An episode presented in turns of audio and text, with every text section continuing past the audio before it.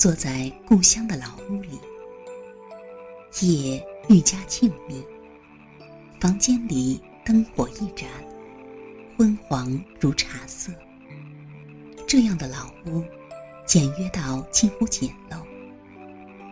一走进这里，我不再脑满肠肥，总觉得自己心境枯瘦如秋水。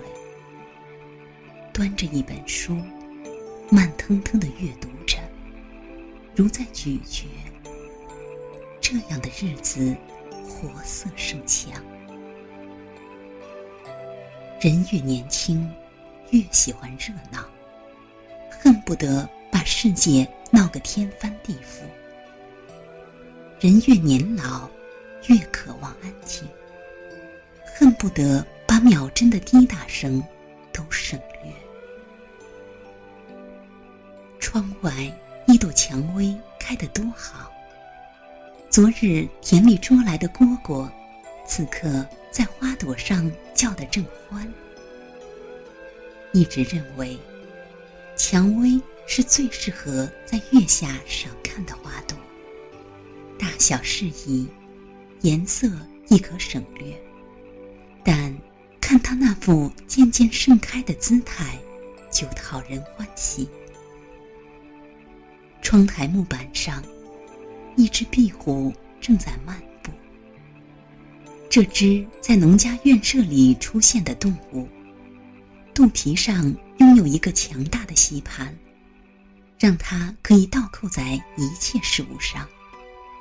如今，恰因它的名字与避祸谐音，被做成铝合金材质的车贴，贴在车的尾部。用来讨个吉祥。老式的钟表已经紫中带黄，到了点，总要咚咚的敲几下，提示一下它的存在。一座钟，好似一尊佛龛，端坐在条脊上。这种舶来品，终究有一天，也会被遗忘在时光深处。再也发不出一丝声响。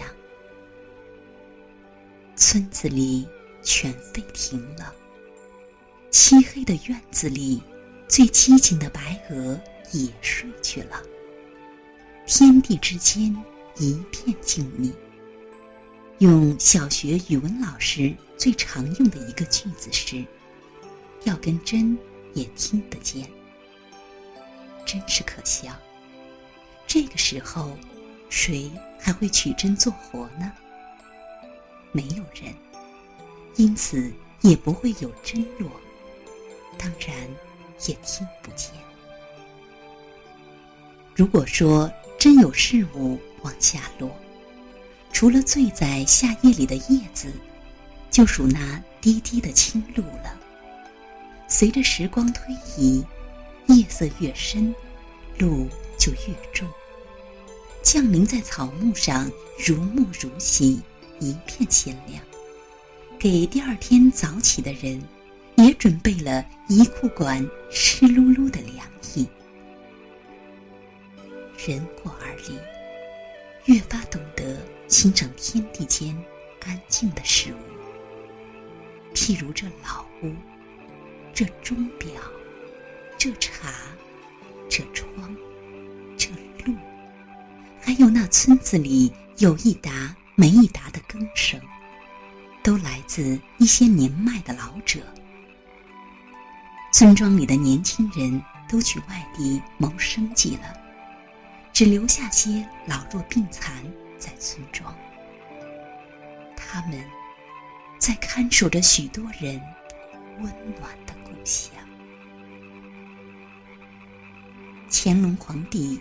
在自己的品茶心得《玉泉山竹庐山房记》里写过这样的诗句：“泉傍金舍似山家，只取悠闲不取奢。”这样的句子多精妙。